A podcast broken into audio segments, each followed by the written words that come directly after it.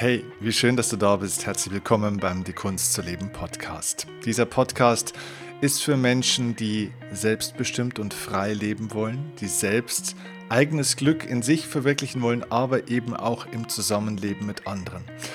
Und in dieser Folge geht es genau darum, wie du mit anderen und ganz speziell mit deinen Kindern ein freudvolles und schönes Leben führen kannst, gerade dann eben auch, wenn diese Kinder womöglich in ein Alter gekommen sind oder noch kommen, wo sie ein bisschen die Distanz suchen, wo es schwieriger wird, mit den Teenagern und Teenagerinnen zu sprechen, wo sie sich ein bisschen zurückziehen, aufmüpfig werden, wo man ihnen als Eltern vielleicht nicht mehr so alles sagen kann. Und ja, darüber sprechen wir heute. Und ich lade dich ganz herzlich ein, dich zu öffnen für dieses Thema, denn ich weiß, dass es als Elternteil sehr, sehr schwierig ist, das zu lernen, den Umgang damit, weil man es ja die ersten Jahre, wenn man Kinder hat, auch ganz anders gewohnt ist. Und gleich vorab, ich werde dir diese Podcast-Folge heute nicht aus der Perspektive eines Vaters erzählen und möchte schlau daherreden, wie man richtig als Vater oder als Mutter sozusagen mit Kindern umgeht. Denn ich bin kein Vater, wie du wahrscheinlich weißt. Ich habe keine eigenen Kinder. Aber ich glaube, dass man nicht unbedingt immer auch Kinder haben muss, um trotzdem eben auch vielleicht ein paar Gesetzmäßigkeiten und Prinzipien für das Zusammenleben mit anderen Menschen ähm, zu verstehen und einen Impuls geben zu können. Also bitte verstehe diese Folge heute nicht als Belehrung oder als Besserwisserei von jemandem, ähm, der äh, angeblich weiß, wie es geht. Ähm, ich habe größten Respekt vor dir als Vater oder vor dir als Mutter und du weißt, die Leute mit den besten Erziehungsratschlägen sind meistens die Leute, die keine Kinder haben. Ähm, von dem her möchte ich dir heute ein paar Gesetzmäßigkeiten für den Umgang mit Kindern und die Stärkung der Beziehung zu Kindern mitgeben, von einer ganz objektiv neutralen Sicht. Denn man kann auch sich von einem Arzt operieren lassen, ohne dass der Arzt die gleiche Krankheit hatte, wie du selber hast. Wenn jemand sein Handwerk versteht und versteht, wie bestimmte Dinge wieder in die Heilung kommen, dann kann er einem auch unterstützen. Und diese Heilung für die Beziehung mit deinen Kindern möchte ich dir heute schenken. Okay? Ich freue mich auf diese Folge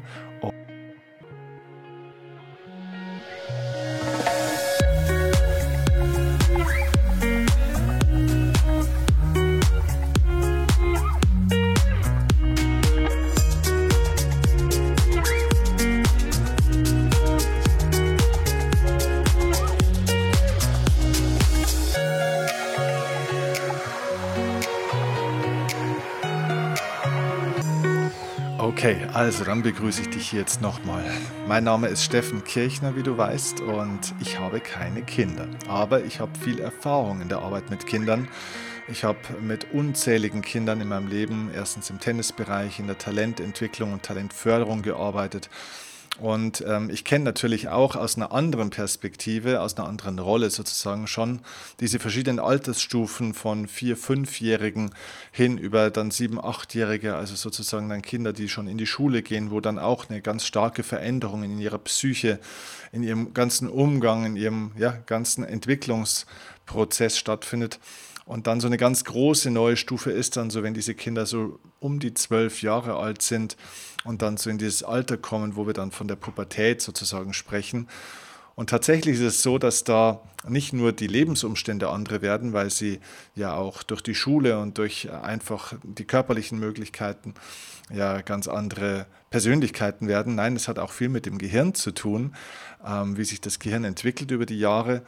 Ähm, und zum Beispiel auch mit der Gehirnschwingung hat das viel zu tun, weil Kinder im Alter bis zu fünf, sechs Jahren schwingen vom Gehirn, von den Gehirnfrequenzen einfach noch in einem sehr, sehr tiefen Bereich. Das heißt, die sind noch fast wie in einer Art Trance- und Hypnosezustand an vielen Stellen, auch wenn sie manchmal vielleicht nicht so wirken, wenn sie sich aufregen.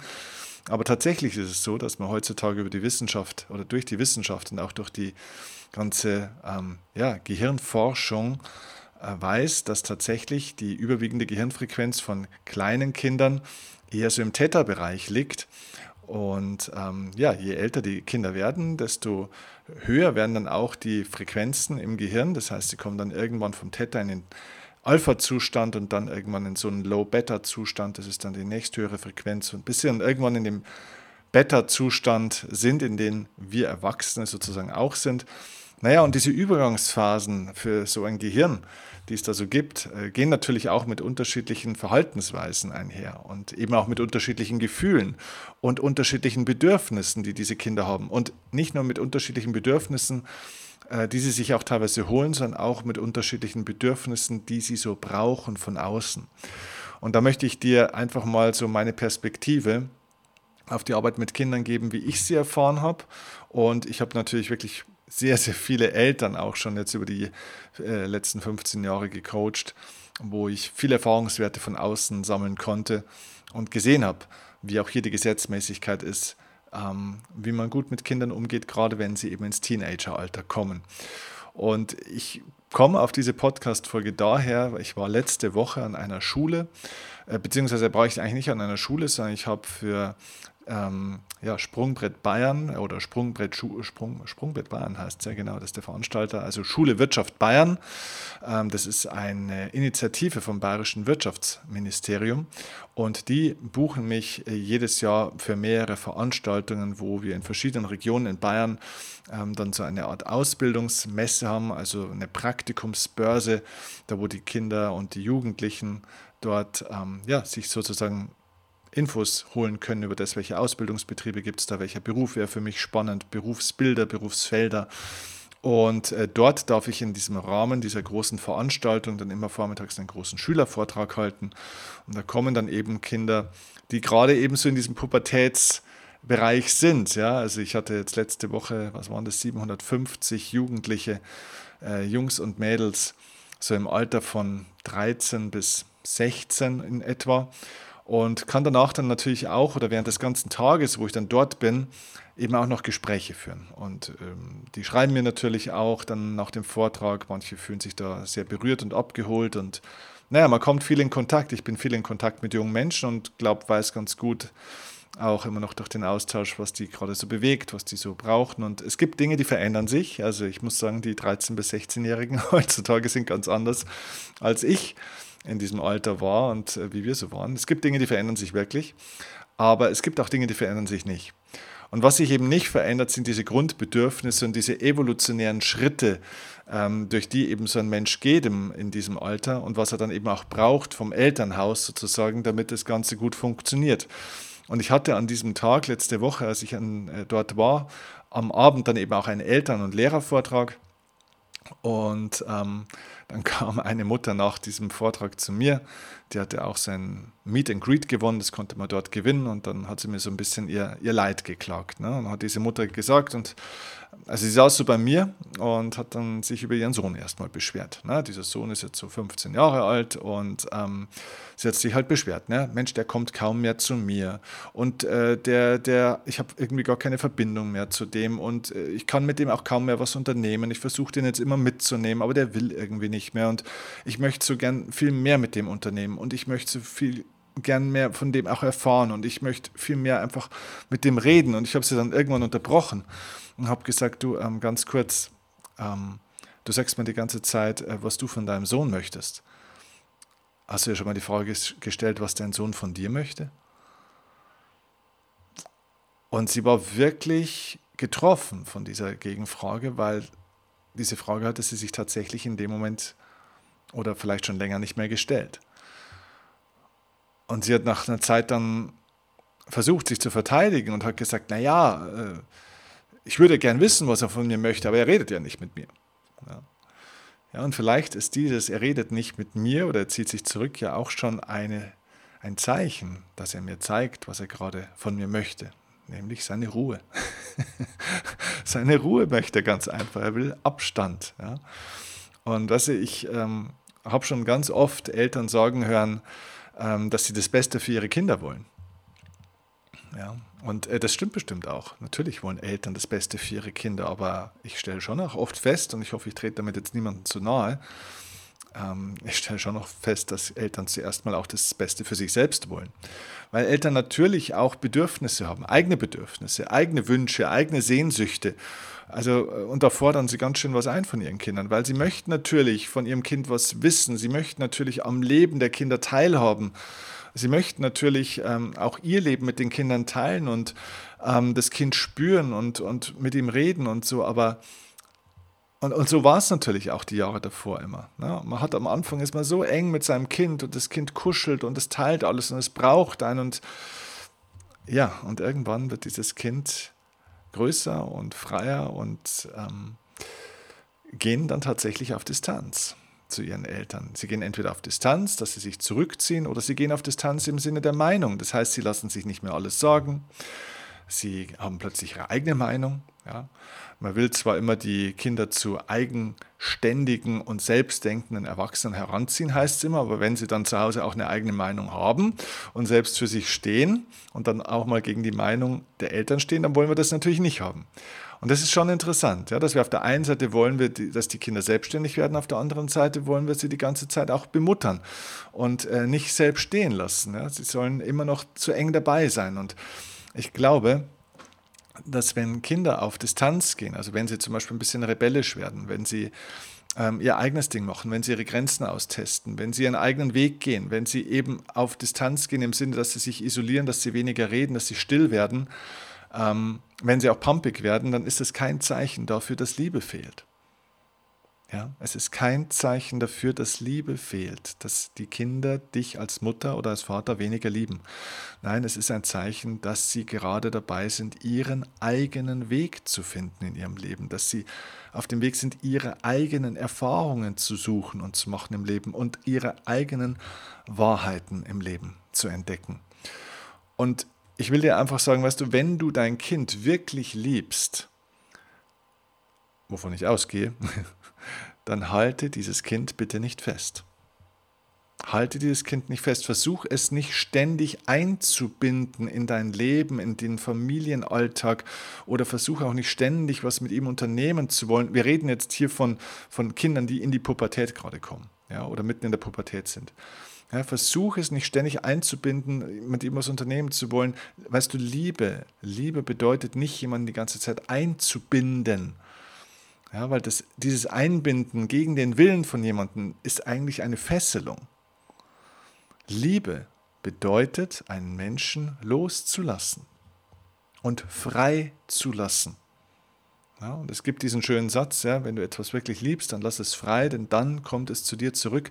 Und so ist es mit Menschen in der Beziehung, in der Partnerschaft, so ist es mit Mitarbeitern und so ist es ganz im Speziellen natürlich auch mit Kindern, gerade dann, wenn die diesen evolutionären äh, Wunsch haben, ihre eigenen Erfahrungen zu machen und raus in die Welt wollen und eben nicht mehr alles glauben, was Mama und Papa sagt, auch wenn Mama und Papa oft natürlich recht haben weil du natürlich als Mama und Papa mit mehr Lebenserfahrung und Weitblick und Reife viele, viele Dinge siehst, die besser wären. Und natürlich darfst du auch was sagen.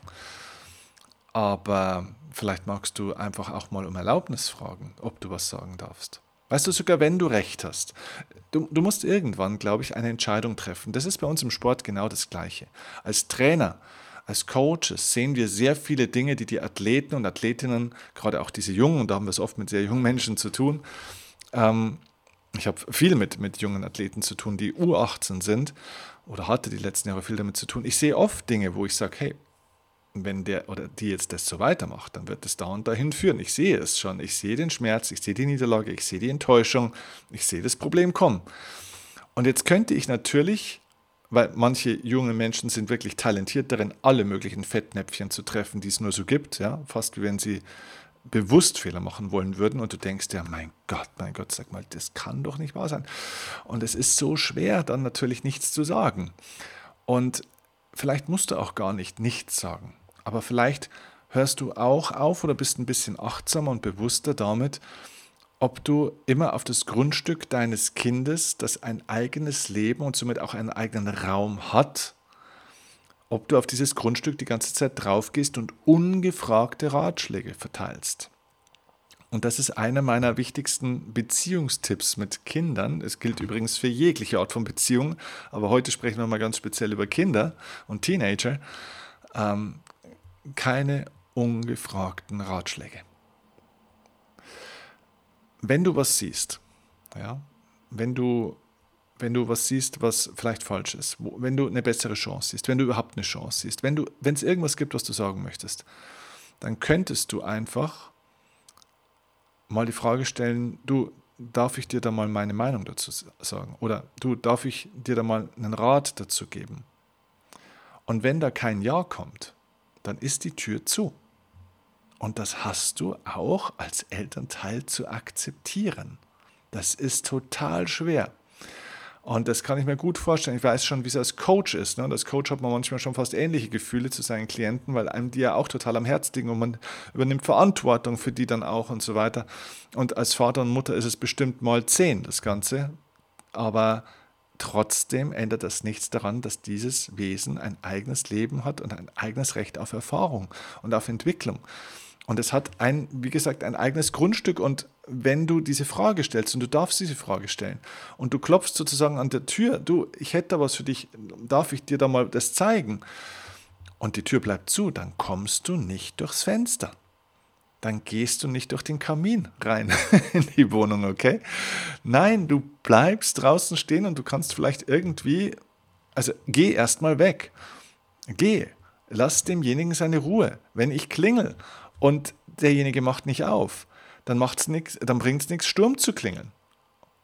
Oder an die Wand oder an die Tür zu schlagen wie ein Verrückter. Was wird denn passieren, wenn wir das machen? Wenn jemand, also entweder derjenige macht gar nicht auf, oder derjenige macht dann irgendwann auf und ist aber richtig genervt, so nach dem Motto, hey, ich will doch hier meine Ruhe. Was machst du denn hier jetzt für einen Terror? Und glaubst du denn, dass wenn jemand aufmacht in diesem Zustand, dass derjenige offen ist für das, was du von ihm willst? Also schau mal, sogar wenn du eine wichtige Botschaft hast, eine Lebenserfahrung, eine Erkenntnis, einen Impuls, was auch immer, du den Kindern sagen willst, dann ist es doch entscheidend dafür, dass das Ganze umgesetzt wird, dass derjenige offen ist, es zu verarbeiten.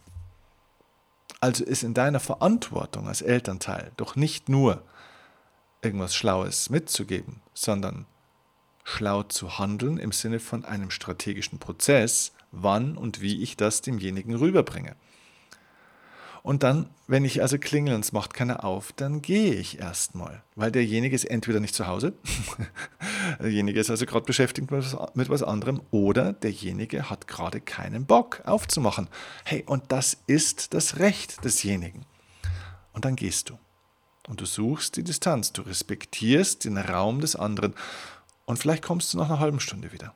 Oder am nächsten Tag wieder und klingelst nochmal und schaust mal, vielleicht passt es jetzt besser.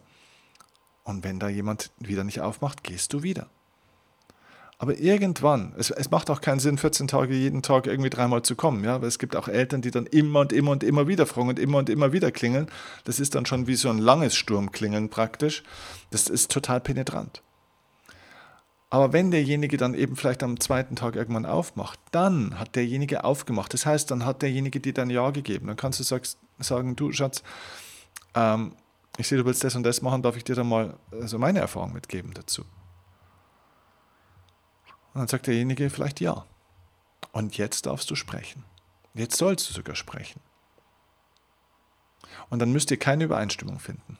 Dann muss derjenige nicht sagen, ja, okay, danke, ähm, super, dann mache ich das jetzt so, sondern du hast es dann gegeben. Und jetzt sind wir beim Punkt der Liebe. Liebe heißt zu geben, ohne eine Erwartung zu haben, was mit dem Gegebenen, also mit dem Geschenkten passiert. Schenken tue ich nur aus Liebe. Das heißt, ich gebe dir ein Geschenk und was du mit diesem Geschenk machst, ist jetzt deine Sache. Du musst mir nichts zurückschenken, Du musst es nicht irgendwie aufhängen, du musst es nicht, du musst nichts damit machen. Ansonsten wäre es kein Geschenk. Ansonsten hast du einen Auftrag erteilt. Und das ist das Problem, dass wir von Kindern oftmals, gerade in einem Alter, wenn die in die Pubertät kommen, wo die so viel mit sich zu tun haben, wo die ganzen Hormone, die Gefühle und alles verrückt spielt, wo die verliebt sind, tausend Probleme mit der ganzen Welt haben, die ganze Welt bricht über sie herein. Und in diesem Zustand erwarten wir von ihnen, dass sie sich verhalten wie ein Erwachsener. Aber sie sind noch keine Erwachsenen. Sie haben die ganze Gehirnstruktur übrigens auch noch nicht. Viele Bereiche im frontalen Kortex sind noch nicht entsprechend ausgebildet. Das Gehirn ist noch in einer relativ niedrigen Schwingung, das heißt, die sind noch nicht so aufnahmefähig, die sind noch nicht so klar. Und natürlich ist es so, wenn ein nicht wiederholbarer Fehler vor dir liegt, ja, also du siehst etwas, wo du sagst, wenn das mein Kind falsch macht, es gibt nur einmal diesen Fehler, ja, es könnte also lebensbedrohlich sein. Es könnte so ein großer Schaden entstehen, dass es keine zweite Chance gibt. Dann, dann kommst du natürlich mit der Brechstange und brichst das Haus auf und rettest denjenigen, weil derjenige wirklich unter großer Gefahr steht. Dann klingel ich aber nicht, dann komme ich wirklich mit der Brechstange, ja, dann raume ich die Tür auf. Aber ganz ehrlich, wie oft reden wir mit unseren Kindern und es ist nicht genau so ein Fall. Es ist kein nicht wiederholbarer Fehler. Es sind tägliche Kleinigkeiten. Und wir haben einfach nur unsere eigenen Bedürfnisse als Erwachsene, weil wir einfach die Nähe suchen, den Austausch suchen und vielleicht manchmal auch die, das Gefühl, dass wir auch noch was sagen und was beitragen können. Und ich kann dir sagen, deine Aufgabe als Mama oder als Papa in dem Alter, wenn deine Kinder in die Pubertät kommen, ist genauso wichtig, aber sie verändert sich. Du hast eine andere Aufgabe. Die wichtigste Aufgabe für deine Kinder und für das Glück deiner Kinder, wenn du schon willst, dass deine Kinder glücklich sind, ist, dass du schaust, dass du selber glücklich bist. Denn in dem Alter, wenn deine Kinder sehr klein sind, ja, also wenn sie auf die Welt kommen, wenn sie noch im Kindergarten sind, also im Vorschulalter, auch die ersten Jahre in der Grundschule, ich sage mal die ersten zehn Lebensjahre ungefähr, brauchen diese Kinder enorm viel Zuwendung. Sie sind sehr unselbstständig, sie brauchen sehr viel Hilfe und sehr viel Nähe. Und du musst zu diesen Kindern sein wie ein Engel. Ja? Okay, das heißt, du gibst extrem viel Lebenszeit und sehr viel Lebensenergie und Aufmerksamkeit für diese Kinder. Du gibst dein Leben eigentlich für diese Kinder. Die ersten zehn Lebensjahre hast du einen Großteil deines Lebens für diese Kinder gegeben.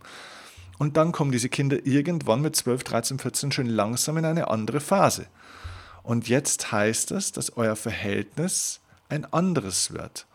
Das bedeutet, die Liebe und die Verbindung bleibt die gleiche, nur die Art und Weise, wie ihr miteinander im Verhältnis steht und umgeht miteinander, ist eine neue, denn du hast kein kleines Kind mehr. Du hast jetzt mittlerweile auch noch kein Erwachsenen, aber du hast so eine, so eine Zwischenstufe sozusagen. Du hast ein Kind 2.0. Und jetzt ist deine Aufgabe, dass du nicht mehr die ganze Zeit und die ganze Energie und deine ganze Aufmerksamkeit auf dieses Kind lenkst, sondern dass du wieder einen Teil deiner Zeit und Aufmerksamkeit, die du bisher auf dein Kind gelenkt hast, auf dich lenken kannst, auf dich lenken darfst, auf dich lenken solltest, weil du unglaublich viel gegeben hast in den letzten Jahren. Und wenn du jetzt vielleicht so ein kleines Helfersyndrom entwickelt hast über die Jahre und du immer noch helfen willst, wo aber keiner gerade Hilfe will, dann leiden zwei also mindestens zwei. Dann leidet dein Kind, weil jemandem helfen zu wollen, der keine Hilfe will, ist übergriffig und wird nicht als Hilfe empfunden, sondern als Angriff. Das heißt, es ist eine Form von Verletzung. Und auch du leidest, weil deine Hilfe, deine Geschenke, dein Rat, deine Liebe an der Stelle wird nicht angenommen. Das verletzt dich. Du denkst dir, was ist los mit dem oder mit der? Warum mag die mich nicht mehr? Warum höre ich da nicht, äh, hört die nicht mehr auf mich? und es tut dir nicht gut. Und vor allem, du bist vielleicht selber auch ein bisschen müde. Du bräuchtest auch mal wieder ein bisschen Zeit und Aufmerksamkeit für dich. So, und wenn ich jetzt davon ausgehe, dass du vielleicht sogar ein zweites Kind hast oder dass du in einer Beziehung und Partnerschaft bist, vielleicht mit dem Vater des Kindes oder mit der Mutter des Kindes oder mit einem anderen Partner, ja, dann hat das darauf auch eine Auswirkung. Aber wenn es dir nicht gut geht, weil du da so einen Stress hast, dann wirkt sich dieser Stress auch auf andere Ebenen deiner Beziehungen aus, auf ganz andere Menschen. Das ganze Familiensystem, dein ganzes Lebenssystem wird beeinflusst von dem. Das heißt, deine Aufgabe ist es in diesem Lebensalter, ein bisschen die Aufmerksamkeit und die, ja, sozusagen, ähm, deine Greifarme, wo du früher deine Kinder getragen hast durchs Leben, von den Kindern wieder wegzunehmen und sie selber gehen zu lassen und dich mehr um dich zu kümmern und dir selber gut zu tun. Okay, also nochmal. Liebe, gerade auch bei Kindern, bedeutet freilassen und loslassen statt festhalten. Wenn du jemanden gegen seinen Willen festhältst, ist das eine Form von Fesselung, also eigentlich eine Form von Gewalt, okay? Und dagegen wird sich dein Kind massiv wehren. Ja, und ähm, ich, wie ich nochmal bei diesem Beispiel zu bleiben, ja, wenn du an der Tür klingelst oder klopfst und es macht keiner auf und ähm, wenn du penetrant genug bist, dann macht vielleicht jemand auf. Aber es könnte auch sein, dass irgendwann jemand die Polizei schickt und sagt, hey, jetzt pass mal auf, wenn du jetzt hier von meinem Grundstück nicht runtergehst, dann lasse ich dich abführen. Und das ist dann der Punkt, wo Kinder dann aggressiv werden, wo sie, äh, also wie so kleine Terroristen, wo sie richtig rebellisch auch werden. und wo sie auch körperlich werden können, wo sie laut werden können, wo sie sich dann wirklich zurückziehen und wo sie gerade aus Trotz dann Dinge tun, die die Eltern verletzen. Nicht, weil sie die Eltern nicht lieben, sondern weil sie den Eltern zeigen wollen, du kannst mir jetzt gar nichts sagen, ich bin stark genug. Und das ist eine ganz wichtige Lernaufgabe für Kinder, dass sie die Erfahrung machen, dass sie jetzt ihren eigenen Weg gehen können, mit allen Vor- und Nachteilen, die es da so gibt. Und du kannst trotzdem da sein für diese Kinder, nur in einer anderen Form. Die Liebe verändert es doch nicht. So ein Alter, wenn Kinder in so ein, so ein Alter von Teenagern kommen, ist ja nicht das Ende eurer Beziehung. Es ist eine Veränderung der Form der Beziehung. Das heißt, für dich geht es darum, eine respektvolle Distanz zu deinem Kind zu finden. Respektvoll, aber trotzdem distanziert und gleichzeitig aber in einer liebevollen Aufmerksamkeit und Achtsamkeit für dieses Kind zu bleiben. Das bedeutet, wenn das Kind fällt und wirklich Probleme hat und Hilfe braucht, bist du da. Und das ist eine der wichtigsten Botschaften für Kinder und übrigens auch für junge Erwachsene, dass die Eltern da sind, wenn sie gebraucht werden. Das heißt, du bist immer da, du bist immer ein Auffangbecken. Kinder können nicht tiefer fallen als in die Hände oder in den Schoß ihrer liebevollen Eltern. Und wenn das emotional ankommt bei deinen Kindern, dann kann ich dir versprechen, hast du das Beste getan für die Beziehung zu deinem Kind. Und das schont eure Beziehung, weil diese ganzen Diskussionen nicht die ganze Zeit auftauchen. Ja? Und du wirst sehen, es wird auch dieser Tag kommen, wo dein Kind dann ähm, wieder zu dir kommt, freiwillig, und dich wieder teilhaben lässt, dir wieder was erzählt von seinem Leben, dir wieder was erzählt von seinem Gefühlsleben, wieder die Nähe sucht, auch nach deinem Rat wieder fragt. Ja? Aber bitte fordere das nicht ein. Kümmere dich um dich selbst. In dieser Zeit der Distanz, wo Kinder sich ein bisschen zurückziehen, ist es wieder Zeit für mehr Nähe zu dir und übrigens auch zu deinem Partner oder Partnerin. Wenn du mit dem Vater oder Mutter dieses Kindes ja noch zusammen bist, dann hat ja auch eure Partnerschaft in dieser Zeit, wo das Kind klein war, ähm, ich möchte nicht sagen gelitten, ja, manchmal hat es vielleicht auch gelitten, aber es hat ja da auch große Entbehrungen gegeben. Es gab weniger Zeit für euch. Es ist eine Zeit back to the roots wieder die Beziehung zum Partner und der Partnerin und die Beziehung zu sich selbst wieder mehr in den Mittelpunkt des Lebens zu stellen und hier wieder mehr Aufmerksamkeit drauf zu geben. Und das ist etwas, was dein Kind dir übrigens schenkt. Vielleicht kannst du es auch mal so sehen, dass Kinder, wenn sie älter werden, dann eben nicht mehr so viel einfordern, wie wenn sie eben noch klein sind und sehr viel brauchen auch tatsächlich, sondern sie schenken dir mit dieser Distanz auch wieder Raum und Zeit für dich zurück, die du wieder für dich und deine Partnerschaft verwenden kannst, für deinen Beruf, für deine Entwicklung, für vielleicht eine Selbstständigkeit, für deine Hobbys, für einfach für dich. Ja? Und das, das heißt, sie geben was zurück mit dieser Distanz. Es ist keine Abkehr von dir, es ist kein Nein zu dir, sondern sie sagen Ja zu sich selbst und du hast wieder Raum, um mehr Ja zu dir zu sagen. Und wenn du an diesem Kind so sehr hängst und das immer noch behandeln willst wie einen Sechsjährigen, ganz ehrlich, dann ist es nicht die Schuld deines Kindes. Dann ist es einfach ein Muster, das bei dir entstanden ist und du hast vielleicht deinen ganzen Sinn und deine ganze Lebensaufgabe und alles, deine ganze Aufmerksamkeit auf dieses Kind projiziert und und das gilt es dann wieder ähm, neu zu sortieren und umzuprogrammieren. Okay? Okay, also. Ich glaube, an der Stelle habe ich jetzt mal einiges zu diesem Thema gesagt und mich würde einfach auch deine Meinung, dein Feedback dazu wirklich interessieren. Es gibt dafür zwei Möglichkeiten. Deine Erfahrung als Vater oder Mutter könntest du mir jetzt entweder, wenn du es hier auf YouTube siehst, unten in die Kommentare reinschreiben. Mich würde das sehr interessieren, wie du das siehst. Oder du gehst jetzt auf ähm, Instagram und äh, schreibst mir unter den Post, äh, wo diese Podcast-Folge hier gerade promotet wird, schreibst mir unter diesen Post einen Kommentar. Und dann diskutieren wir da einfach mal drüber, wie du das siehst, wie deine Erfahrungen so sind, wo vielleicht deine Schwierigkeiten liegen oder was du gelernt hast, wie du das handelst mit deinen Kindern, äh, was vielleicht so deine Learnings waren in den letzten Jahren. Oder wenn du selber noch ein junger Mensch bist, der mit seinen Eltern so Probleme oder so Erfahrungen gemacht hat. Vielleicht, wie war das für dich mit deinen Eltern? Ja, wie haben die das bei dir gemacht? Also lass uns einfach mal ähm, austauschen, ähm, am besten bei Instagram eben unter dem Posting. Und da bin ich sehr gespannt, was ihr mir da so schreibt dazu. Okay? Ich wünsche dir jetzt viel Erfolg bei der Umsetzung von dem Ganzen. Ich freue mich auf deinen Kommentar und ja, es geht weiter bei Instagram oder YouTube im Kommentarfeld und bis dahin alles Liebe und Gute. Mach's gut, bis zur nächsten Folge. Dein Steffen Kirchner. Ciao, ciao.